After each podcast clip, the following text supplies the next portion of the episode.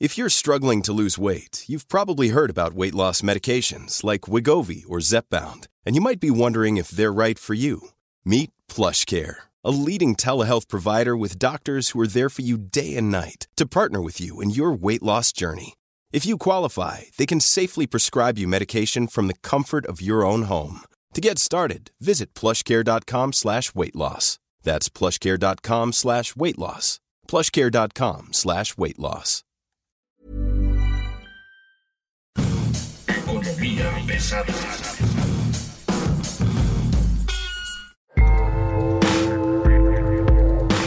¿Cómo están ustedes? Bienvenidos. Muy buen día. Soy Luis Carriles, arroba Luis Carrujos. Está usted llegando a territorio de economía pesada. Como siempre, es un gusto saludarle. Rápidamente les presentamos hoy a Carlos Ramírez, probablemente alguien que esté conociendo en este momento la realidad de la economía mexicana y esté pasando corriente a lo que está ocurriendo en la 4T con el mundo, con los empresarios y demás. Carlos Ramírez, ¿cómo estás? Muy buen día. Hola Luis, muy buen día, un gusto estar con ustedes. Oye Carlos, pues hay un montón de información. ¿Por dónde quieres empezar? Tenemos el plan antiinflacionario, es como si regresáramos al gobierno de Miguel de la Madrid, pero con un mercado abierto. Tenemos una inflación galopante, tenemos un Banco de México, parece que está obedeciendo las órdenes del presidente. ¿Qué está pasando? ¿Dónde estamos parados? ¿Para dónde vamos?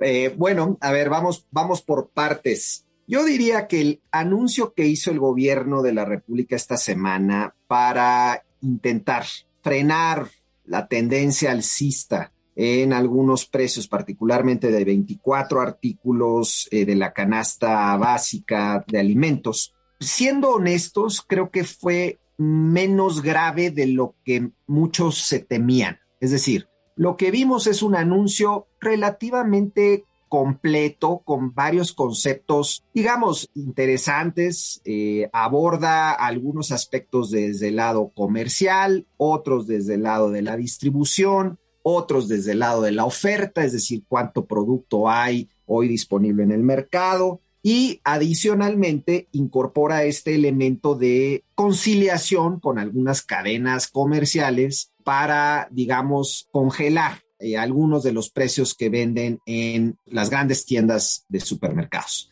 Me resultó un poco menos eh, grave y de lo que al inicio había como cierta preocupación de que verdaderamente hubiera una intentona del gobierno de hacer materialmente un control de precios. No lo veo así, no lo veo así. Es un programa un poco mejor diseñado de lo que estamos acostumbrados luego con este gobierno. Ahora bien, Dicho lo anterior, creo que su efecto, su impacto va a ser moderado. Es decir, esto finalmente solo comprende relativamente una partecita chiquita del índice general de precios al consumidor. Eh, va a ayudar en el margen, pero no va a tener un impacto mayor, digamos, de mediano y largo plazo. Y me temo, me temo que las presiones inflacionarias desafortunadamente van a continuar. Es las, poner la inflación de corto plazo, es posponer un poco este, la velocidad, tal vez. Exactamente. Se puede eh, definir así, estás trasladando un poco de inflación hacia el futuro a cambio de una ligera mejoría en el presente. Ahora, a lo que apuesta el gobierno, pues es claramente a que esa mejoría de corto plazo se traslade también a otros precios, es decir, que eso baje un poco la presión para que cuando eventualmente termine este periodo de seis meses, digamos, la presión sobre el resto de los precios de la economía también haya disminuido relativamente. Entonces, es una apuesta que hace el gobierno para tratar de ponerle un poco de hielo a la tendencia alcista que se está observando en precios. Pero reitero, me temo que el gobierno es relativamente poco lo que puede hacer en este momento. Creo que viene tarde el programa, pudo haber hecho algo antes. Creo que debió haber incluido, incorporado a la Comisión Federal de Competencia como un elemento central en este esfuerzo. No lo hace, que sabemos que este gobierno no le gusta la Comisión Federal de Competencia y pues no me extrañó que no lo haya parecido. Y ahora viene la duda de qué va a hacer Banco de México. Respondiendo tu tercera pregunta, Luis. Eh, mira, creo que el Banco Central tiene muy poco margen de maniobra, francamente. Dado que la inflación va a seguir presionada, Hoy salieron datos, por ejemplo, de inflación en Chile y ya están en doble dígito. Y en otros países se está mostrando que las presiones vienen por todos lados. Viene por el lado de los alimentos, por el lado de los energéticos, en el caso mexicano de los energéticos, un poco menos por el control en los precios de la gasolina, que nos está costando una fortuna, pero el resto de los productos, quitando los elementos volátiles de alimentos y energéticos, están subiendo ya también a un ritmo preocupante, Luis. Entonces, ¿qué va a hacer Banco de México? Creo que va a tener que seguir aumentando tasas de interés, lo va a tener que seguir haciendo a la par de lo que está haciendo la Reserva Federal de Estados Unidos, que ya subió esta semana 50 puntos base y que vienen subidas subsecuentes, y Banco de México va a tener que responder en ese tenor. Creo que por más que sí el presidente le mandó ahí algún mensajito a la gobernadora en el sentido de, oigan, cuídenme las tasas porque si suben mucho voy a tener que pagar más del servicio de la deuda. Yo creo que por más que Victoria Rodríguez, la gobernadora, tenga cierta afinidad, cercanía con el gobierno federal, creo que su margen de maniobra es muy estrecho, Luis. Entonces, finalmente, el Banco Central va a seguir subiendo tasas, no tengo la menor. Ahora, no se modifican las expectativas de inflación. El pacto de precios, este revival del pacto de solidaridad económica tipo Miguel de la Madrid que se está planteando, me da la impresión de que en efecto traslada la inflación al futuro, pero no modifica, al menos en lo sustantivo, los indicadores base, porque eh, revisando los pronósticos, pues esos se mantienen con una inflación para este año del 7.5% a 8.5%. O sea, te lo va a hacer más lento, pero va a llegar igual, ¿eh? Según, según parece. Pues sí, a ver, no me sorprende que en esta última encuesta de, de entre analistas, pues no hayamos visto una reducción en las expectativas de inflación. Por el contrario, subieron las expectativas de inflación. Eh, entonces, eso lo que nos está diciendo es que los analistas en general ven este programa como algo limitado, como algo que va a tener un efecto relativamente modesto, tal vez en el margen un poco, como ya comentamos, de corto plazo y con la duda de qué va a pasar en el mediano y largo plazo. Pero sí, es una señal muy clara, Luis, de que no hay grandes expectativas respecto a este programa. Sí quiero hacer un comentario. Me parece que no podemos comparar un anuncio como el que se hizo esta semana con lo que fueron en su momento los pactos de estabilidad económica. Sí me parece que hay una diferencia abismal respecto al momento que vive el país, por un lado, y las condiciones que se enfrentaba, digamos, en ese momento en nuestra economía. Recordar, en aquel momento, para empezar, teníamos inflaciones mucho más altas, veníamos de inflaciones de niveles de 160% en un año, que no se nos olvide que fue el año del 89, si la memoria no me falla, que tuvimos inflaciones de 160%. Y cuando se establecieron estas condiciones del pacto, Ahora sí que todo mundo le entró al paquete, el gobierno recortó gasto, los eh, sindicatos acordaron no aumentar salarios más allá de un componente inflacionario, los empresarios se comprometieron también a una contención de relativamente de precios, en fin, fue un acuerdo mucho más amplio que lo ameritaba en su momento y que dio ciertos resultados. Por cierto, sí logró su propósito era un tipo de cambio fijo, no flexible como el que tenemos ahora, y una diferencia clave que tú mencionaste al mero inicio. Era una economía cerrada, la de aquel entonces. Hoy somos una de las economías más abiertas del mundo. Por tanto, lo que ocurra afuera nos impacta y lo que está ocurriendo en este momento es que estamos importando inflación, Luis. Mucha de la inflación que está ocurriendo a nivel país proviene de afuera. Entonces, hay que distinguir. Este es un acuerdo modesto, me parece que es un buen esfuerzo, pero su impacto creo que va a ser relativamente moderado. Nada que ver con las condiciones que vivía el país en principios o finales de los 80, principios de los 90. Estamos viendo el tema de la inversión extranjera y estamos viendo el tema del empleo. Ya pasó el primer trimestre de 2022, ya más o menos sabemos cómo vienen las cosas y pues estamos viendo nuevos anuncios de inversión para el 2025 es que, nuestra economía, no perdamos esto también de vista, es una economía relativamente diversificada. Hay sectores de la actividad económica que están teniendo un desempeño relativamente favorable y otros que están muy retrasados. Por ejemplo, el sector manufacturero dedicado a la exportación le está yendo muy bien. está teniendo un desempeño sobresaliente porque en Estados Unidos nos están comprando todo. Todo lo que producimos aquí en México nos los está comprando Estados Unidos, que está viviendo una fortísima demanda de productos de todo tipo y sobre todo del sector manufacturero. Entonces, si tú eres una empresa que está dedicada al sector manufacturero y toda tu producción la exportas, te está yendo probablemente mejor que nunca. Del lado exactamente el contrario. Te dedicas al sector de la construcción que estamos viendo ahí. Tremendos los efectos que ha tenido, por un lado, la inflación en los costos de la construcción están muy por arriba del nivel inflacionario general. Vienes de una situación de enorme afectación por decisiones del gobierno federal, desafortunadamente, y del gobierno local de la Ciudad de México, que tuvieron un enorme impacto en la industria y que afectaron las posibilidades de ese sector y que seguimos padeciendo esos efectos de decisiones de política pública, regulatorias, administrativas, que afectaron seriamente al sector. Ese sector, lo que estamos viendo es que sigue enormemente rezagado y no se ve señal alguna de una recuperación franca. Entonces, volviendo a tu pregunta, ¿cómo le va a la inversión en general y en la parte del otro lado del consumo? Yo creo que la inversión, ya salieron hoy datos del mes de febrero, viene con un rezago importante, pero las noticias no son buenas. Estamos todavía casi 15% por debajo de donde empezó la administración increíble.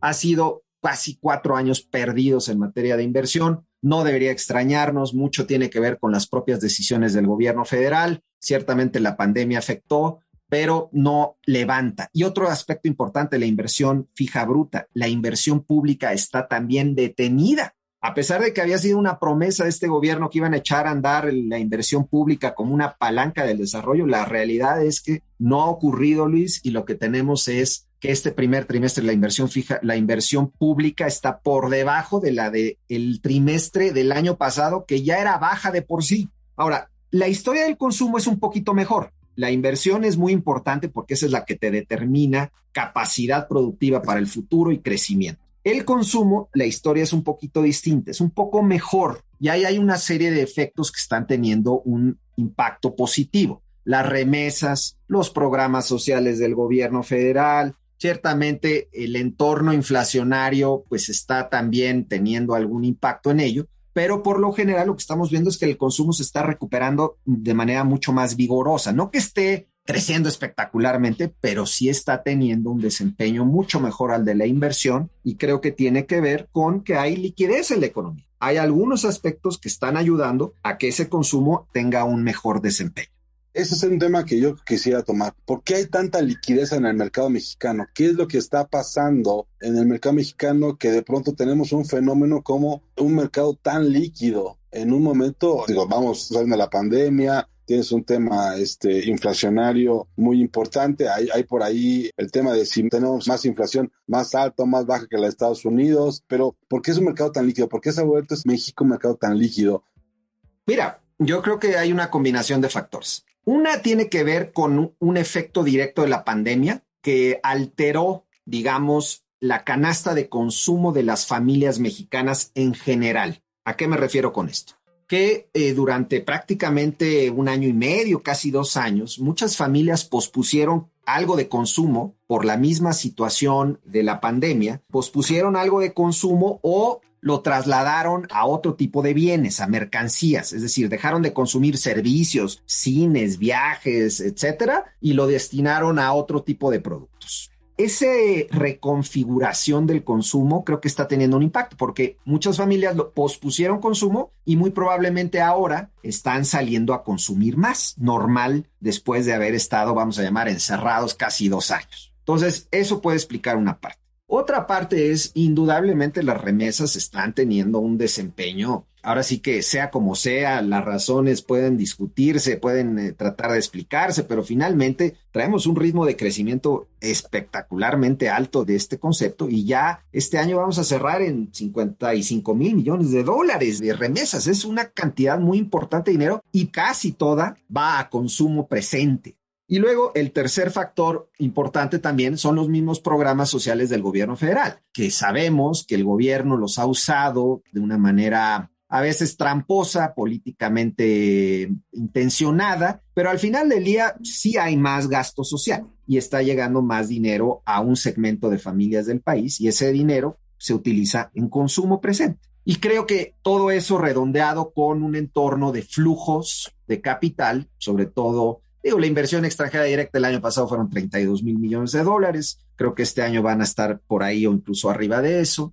Ah, y un elemento adicional, el aumento de los salarios mínimos también está teniendo un efecto sobre el consumo. Es decir, el gobierno tomó la decisión de aumentar el salario mínimo sin importarle si esto es consecuente con el crecimiento de la productividad y de la economía misma. Y ha decidido pues que este camino es el que va a seguir para lo que resta la administración. Tiene, a mi parecer, varias desventajas esa política, pero innegablemente una de las ventajas es que la masa salarial, es decir, el monto de recursos que tienen hoy las familias multiplicado el ingreso por el empleo, ha estado creciendo a ritmos inusualmente altos en los últimos seis, ocho meses, incluso un poco más. Y aún esto a pesar de la alta inflación. Entonces, son todos esos factores, Luis, lo que explica que haya liquidez en la economía. A mí la parte que me sorprende mucho es de remesas, se esperan 55 mil millones de dólares y inversión extranjera directa se esperan cuando mucho 35 mil millones. Estaremos recibiendo mucho más dinero regalado, digamos, de parte de los, de los paisanos eh, mexicanos en el extranjero que de inversión que nos puede generar aquí a largo plazo, pues empleo, mejores condiciones. Esa parte es la que debería ser un poco preocupante porque, como lo mencionamos, esta cosa se está yendo muy fácilmente al consumo y el consumo, pues, este, tiene un ciclo de vida bastante más corto me da la impresión. No estamos construyendo un futuro de mediano plazo, no estamos construyendo o no se está construyendo con inversión extranjera estos proyectos y que están como dormidos, como pospuestos, bajo una regulación incierta, ¿no? El tema de la certidumbre jurídica de parte del gobierno no es como el mejor tema. Hay muchos temas pendientes, muchos frentes abiertos y justamente el guiño que le hacen las empresas aceptando el pacto de precios, aunque en principio parece cosmético, sí tiene un efecto pequeño, pero no sé, no me está gustando cómo se está creando el huevo la serpiente, ¿no? Me parece que esto que se está construyendo, se están dando como los elementos de una burbuja que si revienta y no tenemos los elementos de apertura suficientes, este, pues no va a ser como muy controlable. Honestamente, veo este incremento en el consumo va a tener un fin, va a tener un ciclo, lo sabemos. Eh, las remesas no pueden seguir creciendo de manera permanente ha sido un caso excepcional que está muy relacionado con la manera en que Estados Unidos apoya a los americanos, que les da dinero para la pandemia y se está acabando ese dinero. Y en cuanto comience a secarse esa fuente, vamos a ver una caída importantísima. Y además en grupos que socialmente van a ver muy afectados, ¿no? De tu comentario yo solo matizaría un poco el riesgo. A ver, a mí tampoco me gusta el entorno, me genera cierta preocupación el entorno actual en donde la inversión está estancada, porque finalmente para sostener, crear condiciones de crecimiento sostenido, necesitas a la inversión. No nos confundamos. No podemos vivir de la liquidez que dan las remesas y los programas sociales. Eso tiene un límite, tiene un límite si no crecemos y no vamos a crecer lo suficiente si no hay inversión. Entonces, coincido plenamente contigo en que esta situación es insostenible, sobre todo de mediano plazo. Tal vez de corto plazo, esta divergencia entre consumo e inversión se pueda mantener un tiempo, pero no es sostenible, porque finalmente, como bien dices, las remesas eventualmente van a encontrar un techo y los programas sociales tienen un límite, porque el gobierno no tiene recursos suficientes para seguir fondeando esos programas sociales indefinidamente y sin inversión menos. Ahora, el matiz tal vez sería en que, bueno, las remesas han desafiado las expectativas de todos los que nos dedicamos al análisis económico del país. Esa es la realidad. Muy por encima de cualquier expectativa. Yo recuerdo todavía en el 2020 estar discutiendo que iban a caer y lejos de caer, crecieron en 2021, que ya se van a ajustar, que ya van a terminar allá los apoyos, los estímulos, no pasó y ahora en 2022 sigue creciendo a doble dígito. En términos anuales, es cierto que ya se empieza a ver una desaceleración si lo mides en términos mensuales. Pero finalmente ya alcanzamos, Luis, un nivel, un umbral que no, no se va a revertir de, de un día para otro. Es decir, vamos a pensar que se desacelera el ritmo de crecimiento, pero no vas a tener una caída, vamos a pensar, de 55 mil millones de dólares que se te caiga de un año para otro a 35 mil. Eso no va a ocurrir. Eso no va a ocurrir. Ya alcanzó un nivel tal, eh, digamos, a mi parecer, a menos que haya una recesión en Estados Unidos. Eso sí. Si hay una recesión. Ahí está el riesgo, ¿eh?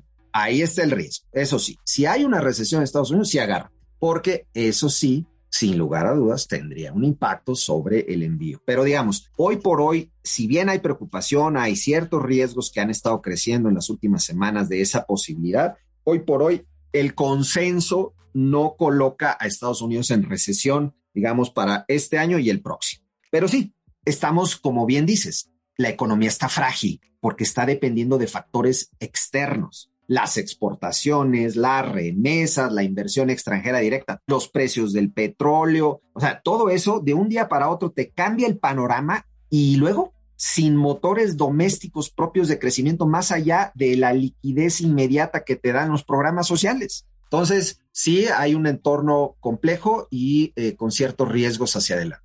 La economía está frágil y compleja, o sea, es casi, casi como como un cristal que requeriría como cuidados, muchos cuidados para poderla sostener, ¿no?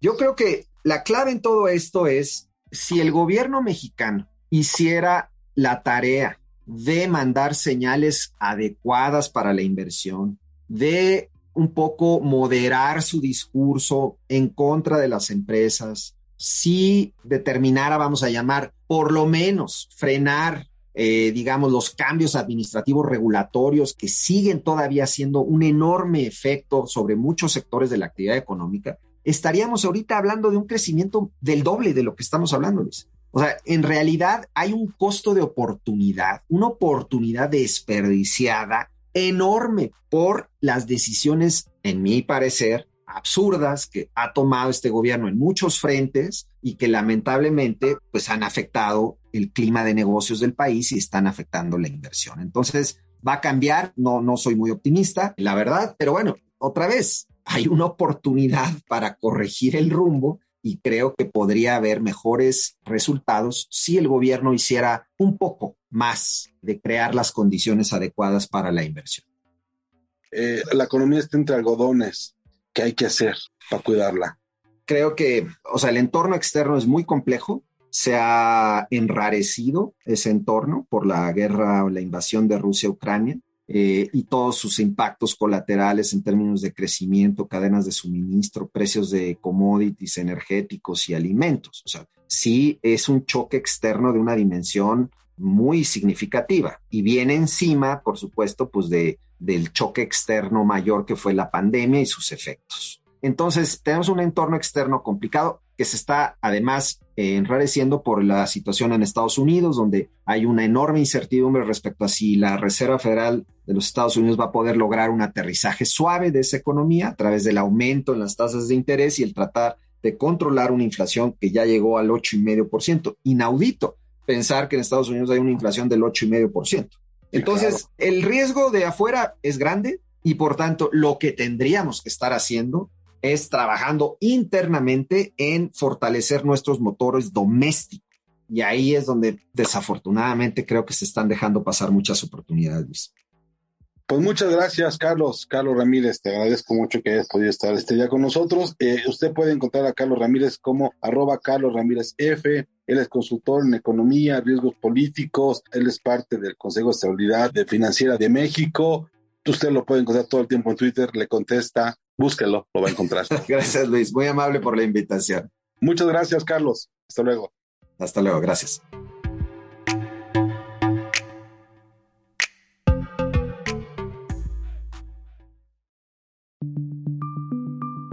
Esta es una producción de la Organización Editorial Mexicana.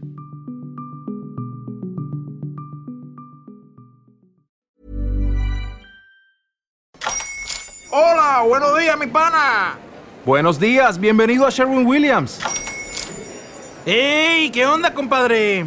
¿Qué onda? Ya tengo lista la pintura que ordenaste en el ProPlus app. Con más de 6.000 representantes en nuestras tiendas listos para atenderte en tu idioma y beneficios para contratistas que encontrarás en aliadopro.com. En Sherwin Williams somos el aliado del PRO.